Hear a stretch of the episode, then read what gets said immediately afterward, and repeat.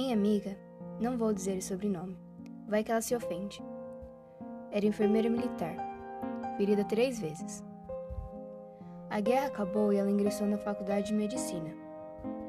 Não achou nenhum dos parentes, morreram todos. Vivia numa pobreza terrível. À noite fazia faxina em prédios para ter o que comer. Não confessava a ninguém que era uma ferida de guerra e que tinha direito à pensão. Rasgou todos os documentos. Perguntei: Por que você rasgou? Ela disse chorando: E quem ia casar comigo?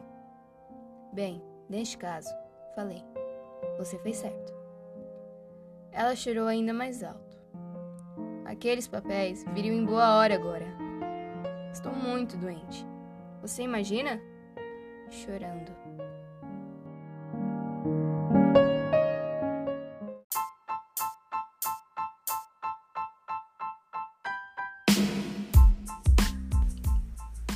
O meu nome é Anne. O meu é Bruna. O meu é Camille. E o meu, Luiz. E hoje nós vamos falar um pouco mais sobre o papel desempenhado pelas mulheres na Segunda Guerra Mundial.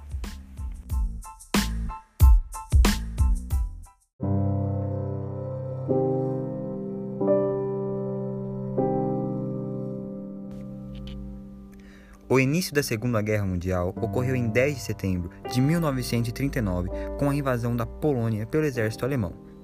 A Alemanha exigiu que a Polônia desenvolvesse a zona denominada Corredor Polonês e o porto de Danzig. Eles haviam sido perdidos durante a Primeira Guerra Mundial.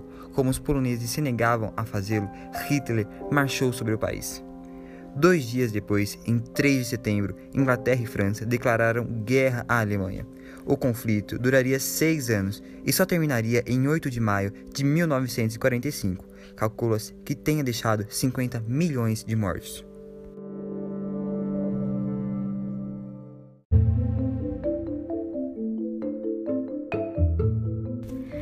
A participação das mulheres na guerra sempre foi diversificada, atuaram nos bastidores e também na frente de combate, travavam lutas violentas, dirigiam tanques e ambulâncias e foram operárias das fábricas de armamento e munição. Mas apesar de tanto ativismo, no início de 1930 ainda não tinham direito ao voto.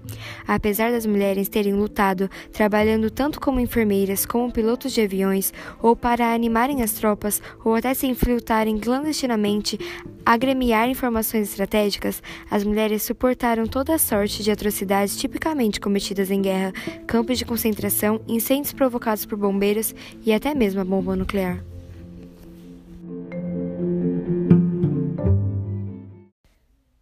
Nessa ocasião, ocuparam funções que antes eram exclusivamente masculinas, tais como engenheiras, supervisoras de produção, motoristas de caminhão, de tanque e tantas outras profissões resultando no impacto social que mudaria toda a estrutura do mundo e, particularmente, da família.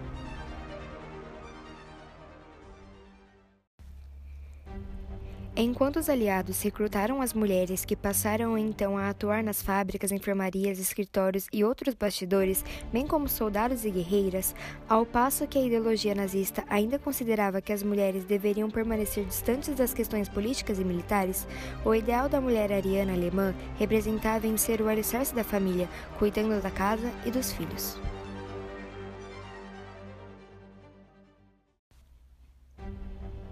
Quando iniciou a Segunda Guerra Mundial, registrava-se que poucos países onde as mulheres tinham seus direitos civis e cidadania respeitada e plena. Sim, as mulheres podem, só que muitas vezes elas não recebem um crédito. A guerra também inspirou mulheres a pressionar o governo canadense a permitir a criação de organizações militares compostas só por mulheres e a aceitar o alistamento de 50 mil delas para servir nas Forças Armadas, o que era inédito até então. O dia a dia não poderia ter continuado sem as mulheres e as responsabilidades extras que elas assumiram. Diz Mercereal. Elas também tiveram um papel muito importante em trabalhos não relacionados com o campo de batalha em vários outros países aliados. Elas podem não ter ido para o fronte, mas o trabalho que realizaram foi parte integral do esforço de guerra. Quando pensamos em mulheres em combate, a tendência é pensarmos em mulheres de uniforme, diz Mercê Leal.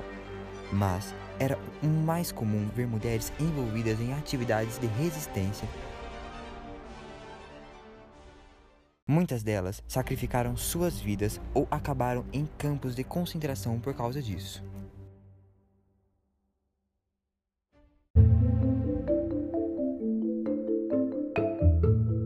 Uma das conquistas femininas dentro da Segunda Guerra Mundial foi uma unidade só de negras protegia os aliados de espiões. O 688º Batalhão Postal Central, comandado pela Major Cheritz Adams, primeira oficial negra no exército americano, era uma unidade composta exclusivamente por mulheres negras. Elas eram responsáveis por proteger um dos canais de comunicação mais vitais da época, o correio.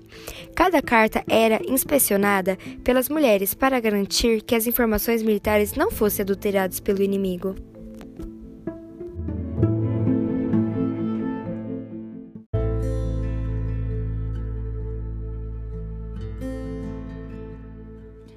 Assim como nós já falamos, a Segunda Guerra Mundial afetou o número da população de variados países. E as mulheres, como é óbvio, foram diretamente afetadas. Porém, cada país escolheu uma forma diferente de mobilizar as suas mulheres para a guerra. A União Soviética foi o país em que de longe estava mais ativo para empregar suas mulheres na guerra. Eles não se limitaram em usá-las apenas em fábricas ou em funções administrativas nas forças armadas. As mulheres soviéticas foram efetivamente lançadas para a guerra. Mais de 800 mil mulheres auxiliaram na guerra. Em sua grande maioria, estavam engajadas em unidades de artilharias e artilharia antiaérea. Mas também muitas se dedicavam em funções muito especializadas no campo de batalha, como por exemplo as atiradoras de elite. As mulheres eram reconhecidamente mais resistentes ao incômodo e à dor do que os homens, e assim eram perfeitas para essa função, já que deviam ficar em uma mesma posição parada por diversas horas. Os soviéticos criaram escolas de snipers destinadas apenas às mulheres. Muitas se destacaram nessa função e receberam funções honrosas, condecorações e grande popularidade durante a guerra.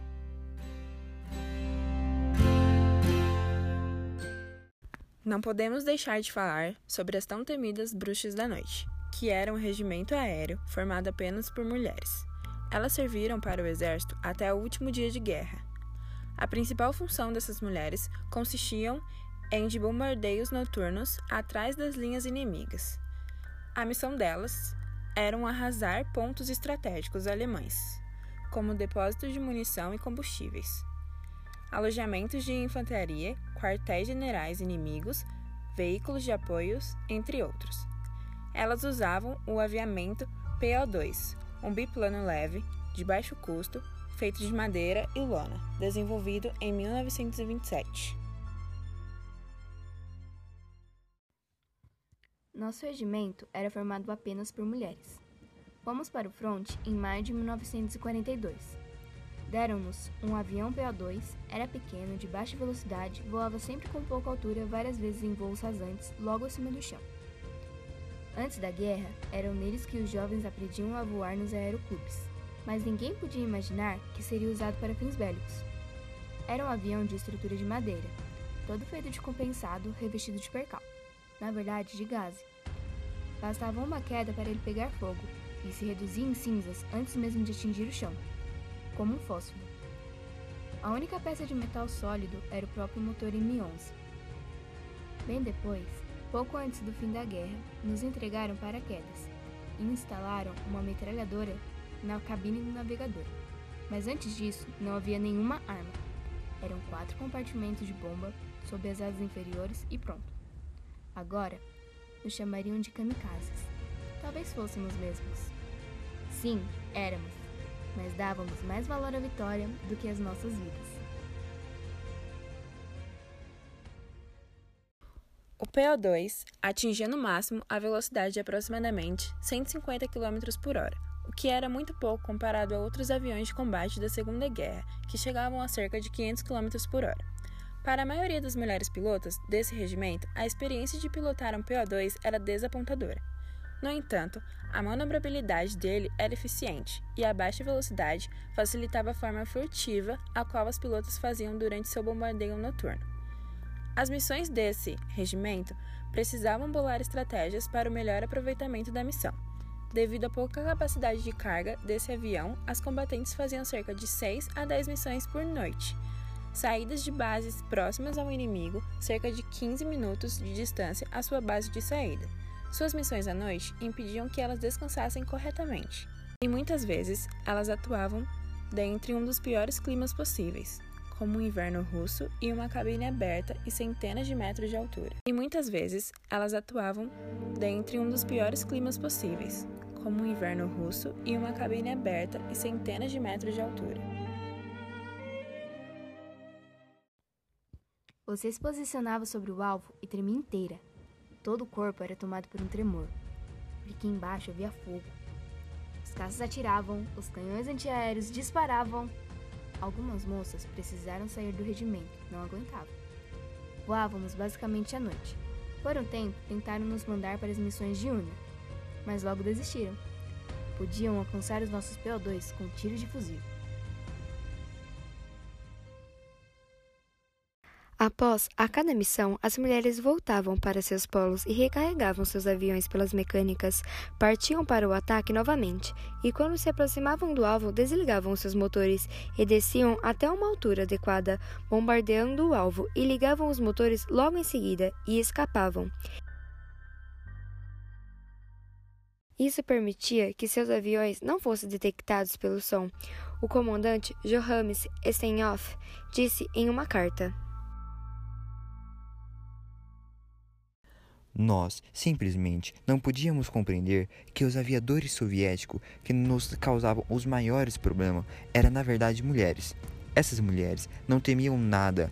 Elas vinham noite após noite nos seus aviões muito lentos, e por alguns períodos elas não nos deixavam dormir de jeito nenhum.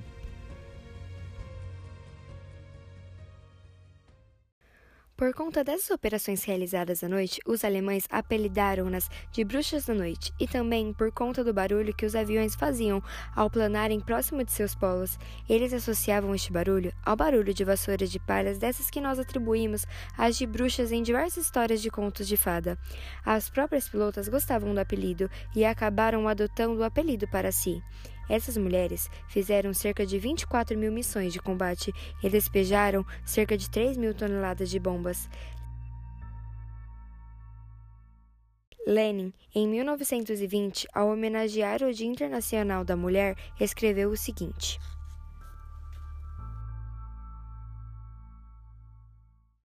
O movimento operário feminino propõe-se como tarefa principal a luta por conquista para mulheres a igualdade econômica e social e não apenas igualdade formal. Fazer a mulher participar do trabalho social produtivo, arrancá-la da escravidão doméstica, libertá-la do jugo e degradante, humilhante, eterno e exclusivo do ambiente da cozinha e do quarto dos filhos. Stalin buscava sustentar o mesmo discurso persuasivo em suas falas públicas. Tanto que em um de seus discursos ele proferiu que para a mulher eram garantidos direitos iguais aos dos homens em todas as esferas da economia, cultura, política e outras atividades públicas. O objetivo de criar essa tese ideológica durante a guerra era de atingir os mais jovens, que não tinham participado do furor ideológico da Revolução de 1917. Direções essas que seriam o grosso dos soldados contingentes de uma possível continuação da guerra.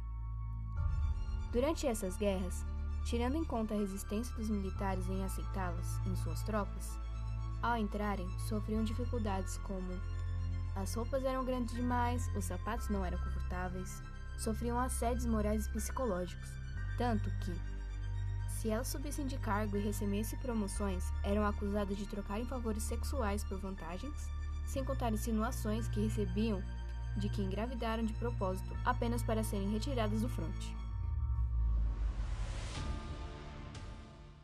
Após o fim da Segunda Guerra Mundial, tendo acabado a necessidade da mobilização em massa, a visão conservadora que via as mulheres como algo indesejável prevaleceu. A maioria das mulheres ex-combatentes foram desmobilizadas após o fim da guerra no outono de 1945. Muitas mulheres desejavam ser honradas e lembradas por terem lutado pelo fim da guerra. Ao invés disso, em sua maioria, foram ignoradas. Assim que a guerra acabou, as imagens de mulheres combatentes foram substituídas por imagens de mães felizes segurando crianças. Por pior que seja, ainda aquelas que tinham casado com combatentes que conheceram no fronte estavam um pouco melhores. Já as mulheres que lutaram na guerra tinham maiores dificuldades de encontrar um casamento, por preconceito. Algumas escondiam que haviam lutado. Muitas morreram, com sequelas de guerra e pobres.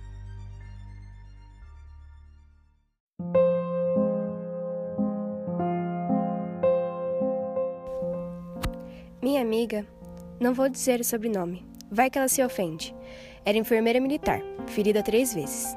A guerra acabou e ela ingressou na faculdade de medicina. Não achou nenhum dos parentes, morreram todos.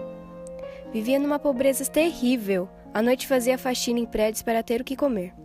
Não confessava a ninguém que era uma ferida de guerra e que tinha direito à pensão. Rasgou todos os documentos. Perguntei: Por que você rasgou? Ela disse chorando. E quem ia casar comigo? Bem, neste caso, falei: Você fez certo. Ela chorou ainda mais alto. Aqueles papéis viriam em boa hora agora. Estou muito doente. Você imagina? Chorando.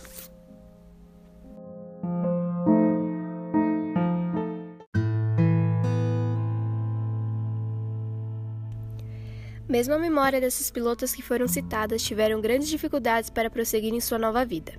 As memórias dessas mulheres somente foram publicadas depois de sofrerem uma censura pesada que retirava algumas opiniões que o regime considerava problemática.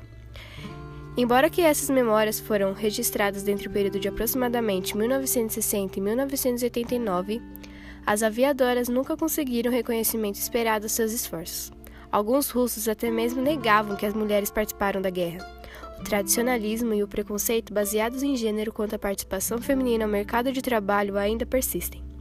Segundo uma estimativa do Banco Mundial, a Rússia possui o maior número de impedimentos baseados em gênero para diminuição em empregos. O cálculo afirma que 456 tipos de empregos impedem a participação feminina. O tradicionalismo e os costumes podem ser tão fortes que uma ideologia oficial que defende a igualdade pode não conseguir dar conta de distinguir certos preconceitos.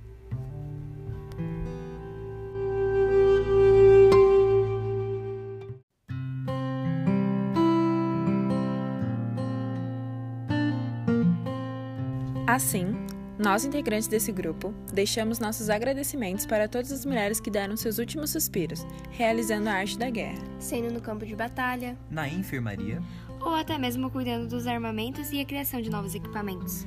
assumindo muitos trabalhos que eram considerados somente masculinos. Em memória de todas as envolvidas que são resultados de muitas conquistas femininas atuais, mostrando que o lugar de uma mulher é onde ela quiser, e não somente sendo uma dona de casa.